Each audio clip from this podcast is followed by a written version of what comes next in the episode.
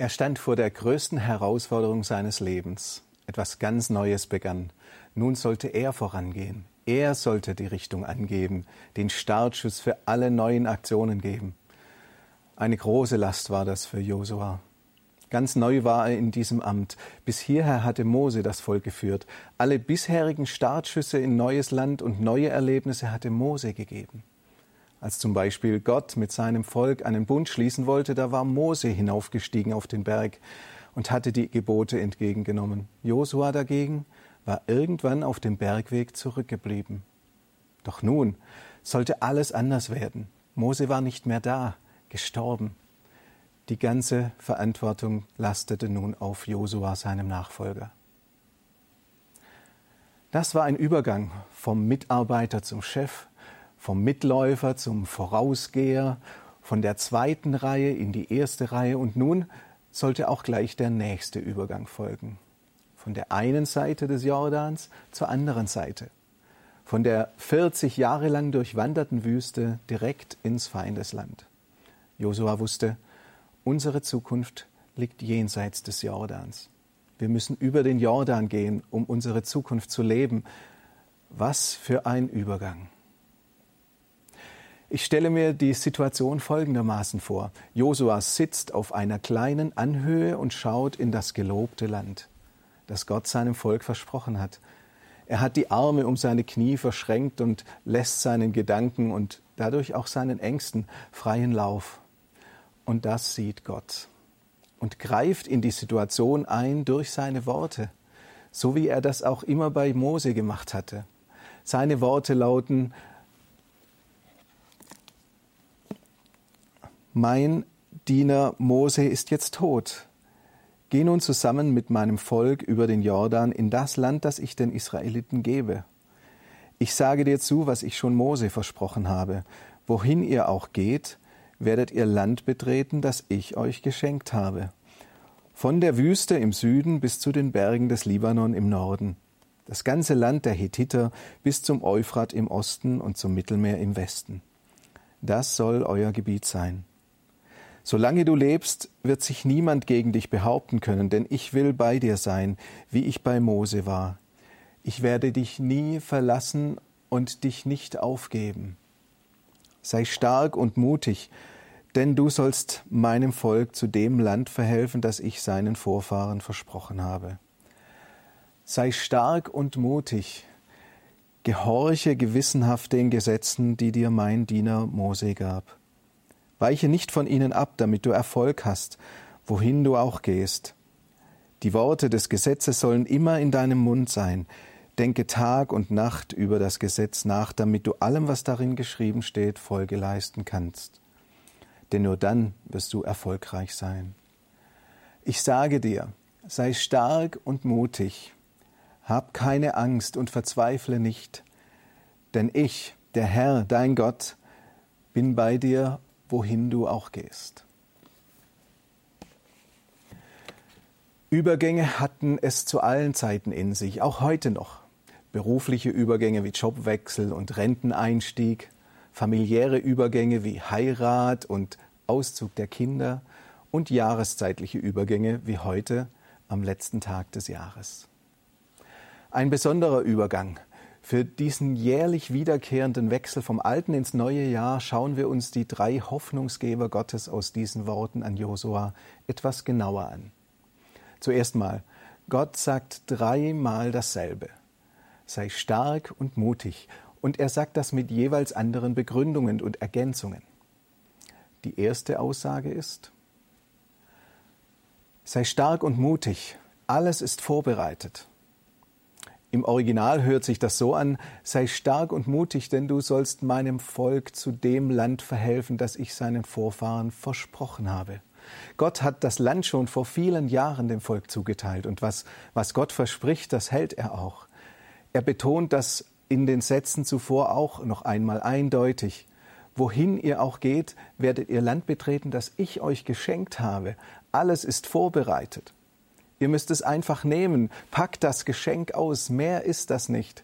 Deshalb sagt Gott, seid mutig und stark. Ihr seid Beschenkte. So ist das. Alles wirklich Wesentliche in unserem Leben haben wir nicht selbst gemacht oder erworben, es ist gegeben. Wir betreten jeden Tag Land, das uns bereits geschenkt ist. Ja, wir sind täglich Beschenkte, ob uns das bewusst ist oder nicht. Dass wir geboren wurden und wo wir geboren wurden, haben wir nicht selbst gewählt. Es ist Geschenk. Die Natur haben wir nicht selbst geschaffen und die Luft können wir nur atmen, weil sie verfügbar gemacht wurde. Ein Geschenk. Die Grundordnungen eines Lebens haben wir uns nicht selbst ausgedacht. Kindheit, Jugend, Alter sind gegeben. Ebenso auch die Grundordnungen des Tages und Jahres, Tageszeiten und Jahreszeiten. Geschenkt. Kein Mensch kann selbst bestimmen, ob er morgens aufwacht. Das tägliche Leben ist ein Geschenk. Und genauso auch die Vergebung. Die wird mir gewährt. Die empfange ich die bekomme ich geschenkt von Menschen und von Gott. Die Liebe Gottes kann ich mir nicht erarbeiten, sie ist einfach da für mich, geschenkt.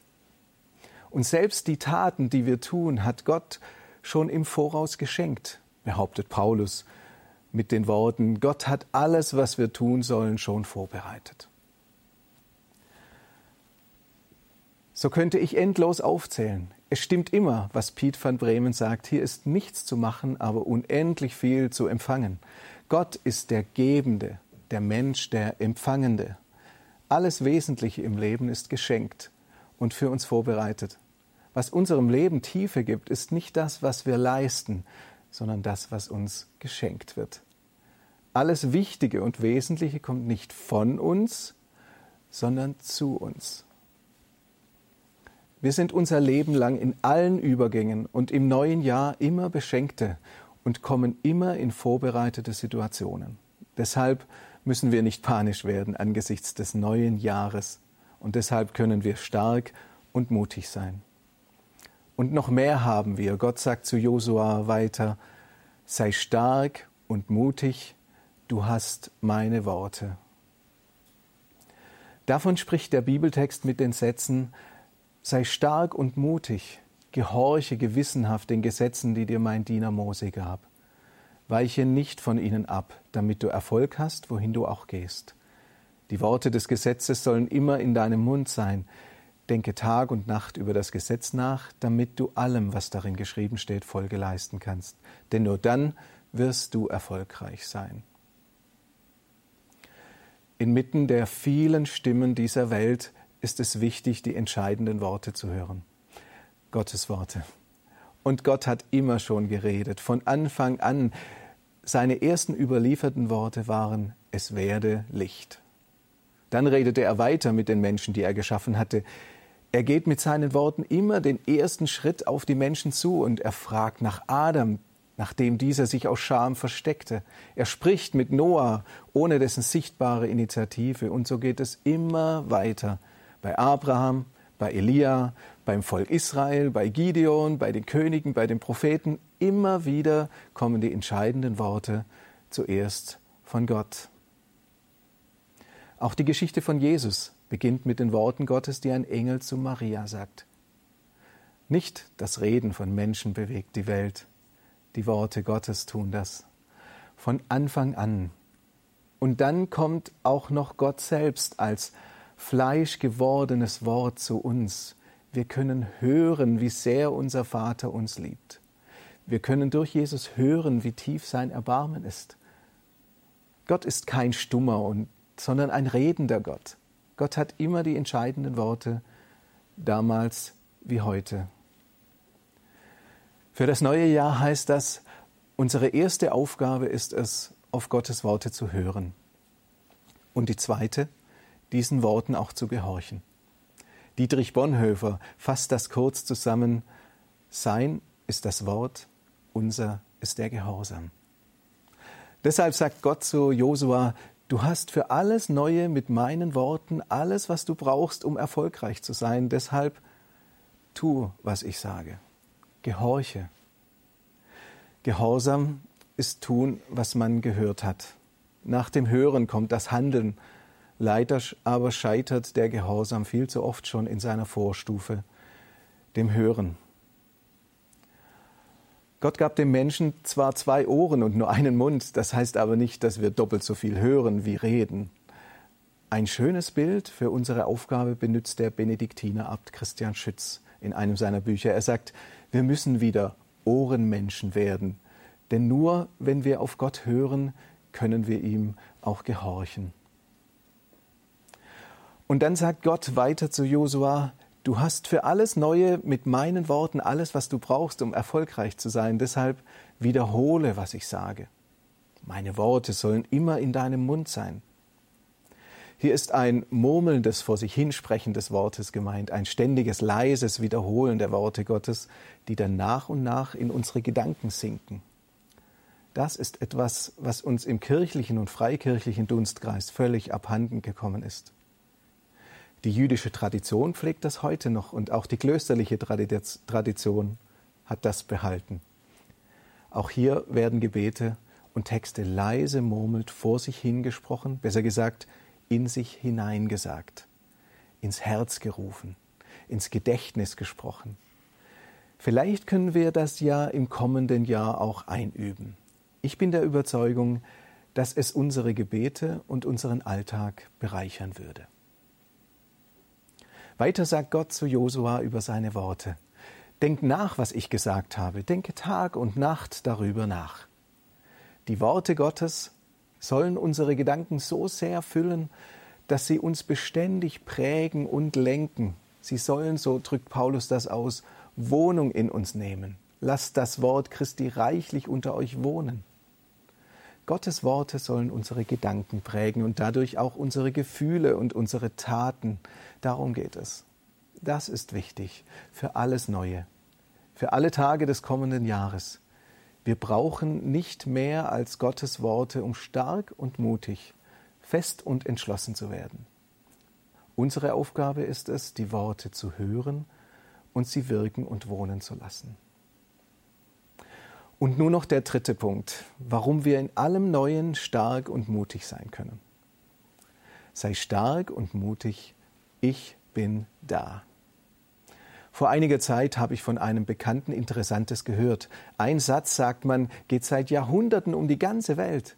Auf jedem Kontinent würde er gesprochen, in jedem Land sei er täglich präsent und das vor allem in Kinderzimmern. Wenn ein Kind nachts weint, und die Eltern ans Bett des Kindes treten dann, so hätten Forscher das festgestellt, beugen sie sich über das Kind und sagen den Satz immer und immer wieder. Ich bin da, alles ist gut. Ich bin da, alles ist gut. Interessant, das Dasein für andere Menschen verändert alles. Das heißt, sie sind nie allein, sie werden begleitet. Sie können ruhig werden, sie können aufatmen, sie können stark und mutig in die Zukunft gehen. Und nun kommt's. Gott, der Liebhaber der Menschheit, antwortet mal auf die Frage nach seinem Namen mit den drei Worten Ich bin da. So heißt Gott. Alles kann gut werden. Es zieht sich durch die ganze Bibel. Gott ist immer mit den Menschen. Die Bibel spricht auf allen Seiten davon, wie das Leben mit Gott in allen Facetten unseres menschlichen Lebens aussieht. Zu Isaak, dem Sohn Abrahams, sagt er, Fürchte dich nicht, denn ich bin mit dir und will dich segnen. Zu Jakob, dem Stammvater Israels, dasselbe. Und siehe, ich bin mit dir und will dich behüten, wohin du ziehst. Zu Josua, alle sollen wissen, dass ich mit dir bin zu Jesaja, dem Propheten, fürchte dich nicht, ich bin mit dir. Zum Propheten Haggai und seinen Volksgenossen, ich bin mit euch, spricht der Herr. Und dann der Höhepunkt, Jesus kommt auf die Erde und wird Immanuel genannt. Das heißt Gott mit uns. Und dieser Immanuel sagt kurz vor seiner Himmelfahrt zu seinen Nachfolgern, siehe, ich bin bei euch alle Tage bis an der Weltende. Hören Sie das mal für sich, was Gott hier sagt. Ich bin da. Ich bin mit dir. Um dich herum. Immer. Überall. Auf ewig. Das ist der tiefste Grund der Gelassenheit. Wir sind nie allein. An keinem Ort dieser Welt. In keinem Augenblick des kommenden Jahres. Und deshalb können wir stark und mutig ins neue Jahr gehen. In den späten 80er Jahren gab es in Osteuropa eine Reise, Reihe von Künstlern, die voller Selbstverständlichkeit den Mund gegen Ungerechtigkeit, Unterdrückung und Einschränkung der Redefreiheit aufmachten. Das ging so weit, dass diese Künstler nicht mehr in der Öffentlichkeit ausstellen durften. Sie liefen Gefahr, ins Gefängnis oder sogar ins Arbeitslager zu kommen. Öffentliche Vernissagen oder Ausstellungen waren nicht möglich.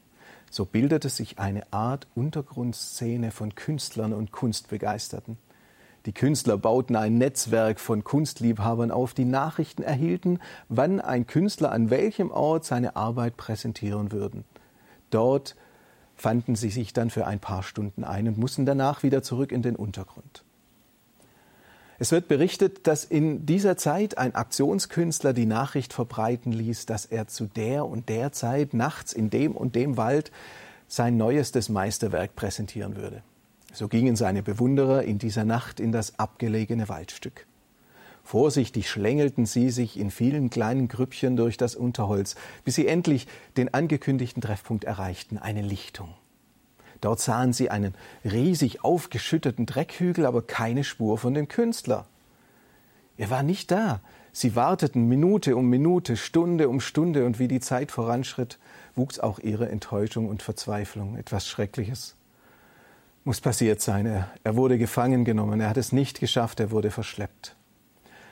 Solche Gedanken sprühten durch die Köpfe der Anwesenden. Irgendwann spät in der Nacht gingen alle enttäuscht und besorgt nach Hause. Er war nicht gekommen. Am nächsten Morgen, so wird berichtet, verbreitete sich die Nachricht über den verschwundenen Künstler wie ein Lauffeuer. Er war da gewesen, er war begraben gewesen in dem großen Erdhügel und holte über einen dicken Strohhalm Luft. Das war seine Botschaft, die hinter diesem Kunstwerk stand. Die Unterdrückung hat mich begraben, aber ich bin immer noch am Leben. Er war da gewesen die ganze Zeit. Vielleicht, vielleicht ist das genauso mit Gott manchmal auch. Wir denken oft, er sei nicht da. Wir sehen nur den Dreck dieser Welt und fragen, warum nur Gott? Oder wo warst du Gott? Oder wo bist du Gott? Wir jammern und machen uns Sorgen, nehmen nur das Offensichtliche wahr, sehen nur das Bedenkliche und Böse in dieser Welt. Die Wahrheit in allem ist, Gott ist immer und überall mittendrin. Der Tröster ist da. Der Heilige und Mächtige ist immer in der Nähe. Gott umgibt uns von allen Seiten. Gott ist in allem da, was wir im kommenden Jahr erleben werden, ob wir ihn wahrnehmen oder nicht, ob wir das spüren oder nicht. Das gilt fürs Leben, aber auch fürs Sterben. John Wesley wurde am 17. Juni 1703 in der Mitte Englands geboren, als 15 von 19 Kindern. Berühmt wurde er als Begründer der methodistischen Bewegung. Er hat viel erlebt in seinem Leben. Mit fünf Jahren zum Beispiel wurde er aus einem brennenden Haus gerettet. Er war als Open-Air-Prediger in ganz England unterwegs und soll in seinem Leben mehr als 40.000 Predigten gehalten haben. Er hat sich zudem noch im Kampf gegen die Sklaverei und beim Aufbau von Schulen und armen Apotheken eingesetzt. Sein Leben war ausgefüllt. Bis zu seinem Ende und als er am 2. März 1791 in London im Sterben lag, wachte ein Freund an seinem Bett. Der hat dann auch nach Johns Tod in dessen Tagebuch den letzten Eintrag gemacht. Er hat darin beschrieben, wie John Wesley gestorben ist. Und es war so. Eine kleine Gruppe von Menschen versammelte sich um das Bett von John Wesley. Es war allen klar, dass sein Leben zu Ende gehen würde, auch ihm selbst. Und deshalb bat er seine Freunde, sich um sein Bett zu knien und zu beten. Und als sie gerade ihr Gebet beendet hatten, bewegte John seine Lippen. Doch er war nicht kräftig genug, die Worte hervorzubringen, die ihm auf dem Herzen lagen. Alle gingen näher zum Bett, um zu hören, was er flüsterte. Mit einem Ausbruch an Kraft sprach er deutlich den Satz The best of all, God is with us. Das Allerbeste ist, dass Gott mit uns ist. Und als ob er das noch einmal bestätigen wollte, hob er seinen sterbenden Arm und wiederholte mit schwacher Stimme seine Worte. The best of all, God is with us. Das Allerbeste ist, dass Gott mit uns ist. So starb er. Stark und mutig. Ich lerne, es ist nebensächlich, ob wir mitten im Leben stehen oder ob wir im Sterben liegen. In beidem sind wir nicht allein, von allen Seiten umgeben. In allen Phasen des Lebens ist Gott direkt bei uns. Gott ist immer da, unabhängig davon, ob wir das wahrnehmen oder nicht. In jedem Übergang ist Gott schon da. Wir sind es, die irgendwo auftauchen. Das ist die Botschaft für Josua und für uns. Egal, wo uns die Tage des kommenden Jahres hinführen werden, Gott ist schon da.